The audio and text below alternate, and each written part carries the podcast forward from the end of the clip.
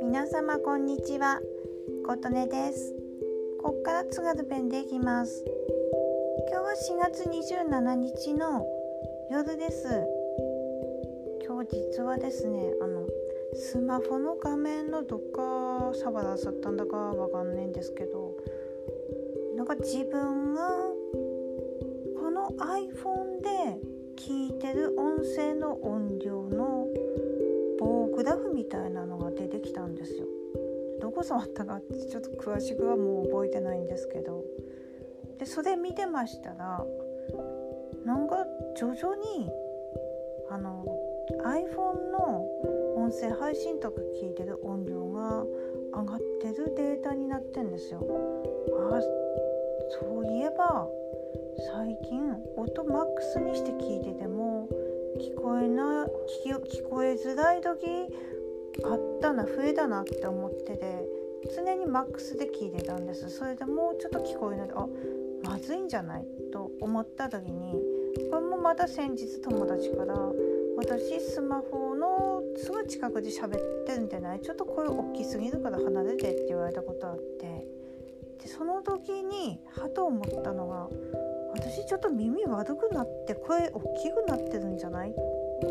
ていうのが浮かびました。で背景としまして私中学の時に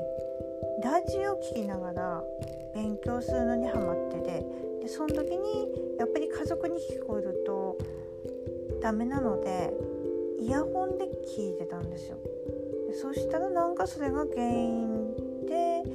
耳が悪くなった自覚があるんです。とはいえ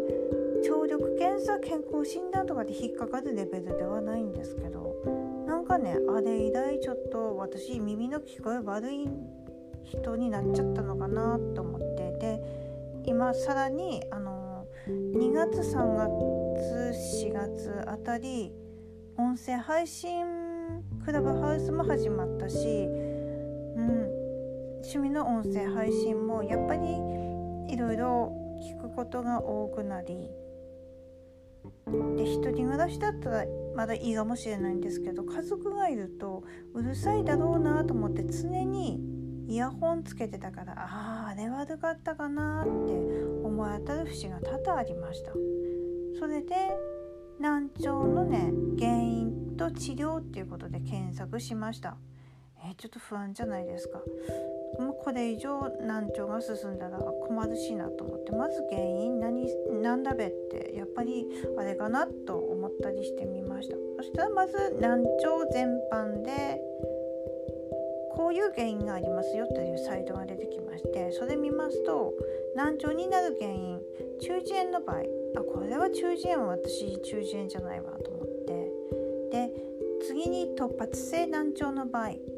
これは原因不明だけども聴力低下で片側のみ発症するっていうことが多いらしいです。あこれでもないなと。で次にやったのが騒音難聴。ん？コンサートでの大きな音など。他にもヘッドフォンを装着して音楽聴いていることでも起こり得ます。えこれ？フォン難聴。えイヤホンだし聞いてるからこれなんじゃない？と思って。あら。と思いました。で次に書いてたのが老人性難聴、まあ、加齢性難聴ってもいいんですけど、まあ、年取ったら難聴になるかもしれないという状態で。で他のいろいろ見たら50歳以上からありえることで私51歳なんであこれも来たかなと思ったりしました。でもやっぱりこのイヤホンつけっぱなしで2月3月4月。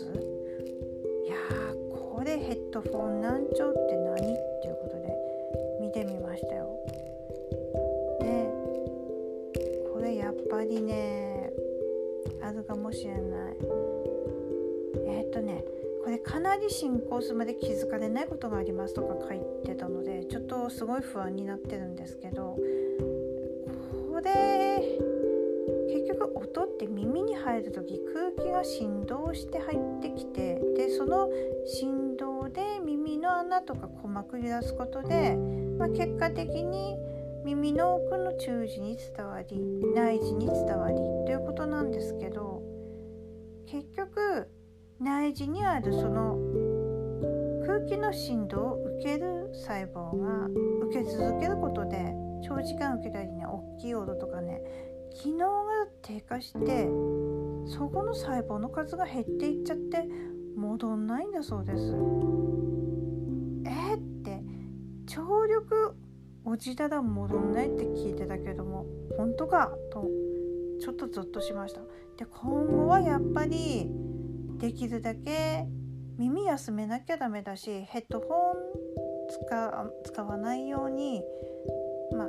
どっちにしてもねやっぱり耳休まないとダメですよね。今まで耳酷使しすぎだなって思いまして。うん。なのでまずはこれ以上症状を進行させない。まあ本当はお医者さんに行けばいいのかもしれないんですけど自分の場合はまず今回その前に気づいたと思いたいので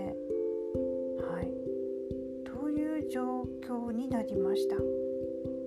えちょっと自分も？って思ってる方いらっしゃるかもしれないですよね。